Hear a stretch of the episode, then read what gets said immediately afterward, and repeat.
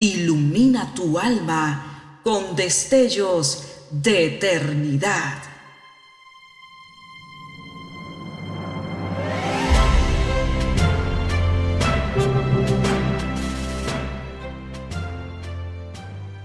Estás por escuchar una entrega más de Gemas para el Alma 2023.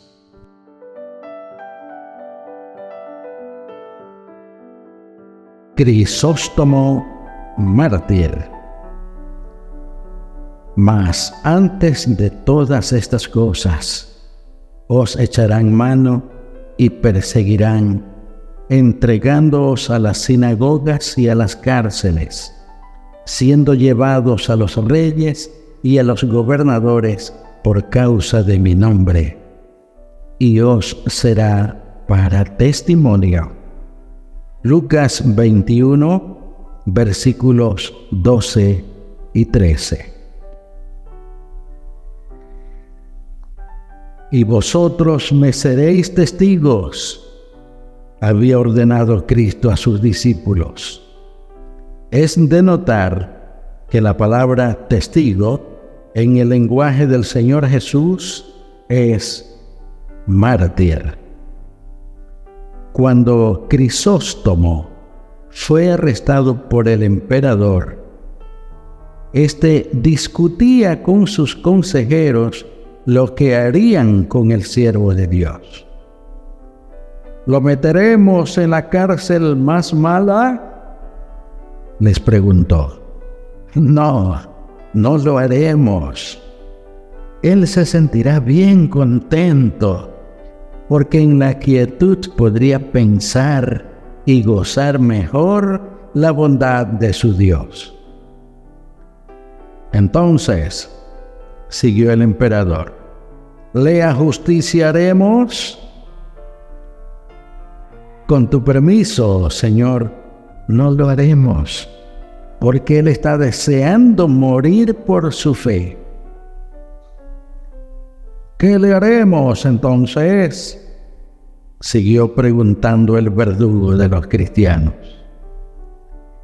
Hay una cosa que le haría de veras sufrir, siguió el maligno consejero, obligarle a pecar.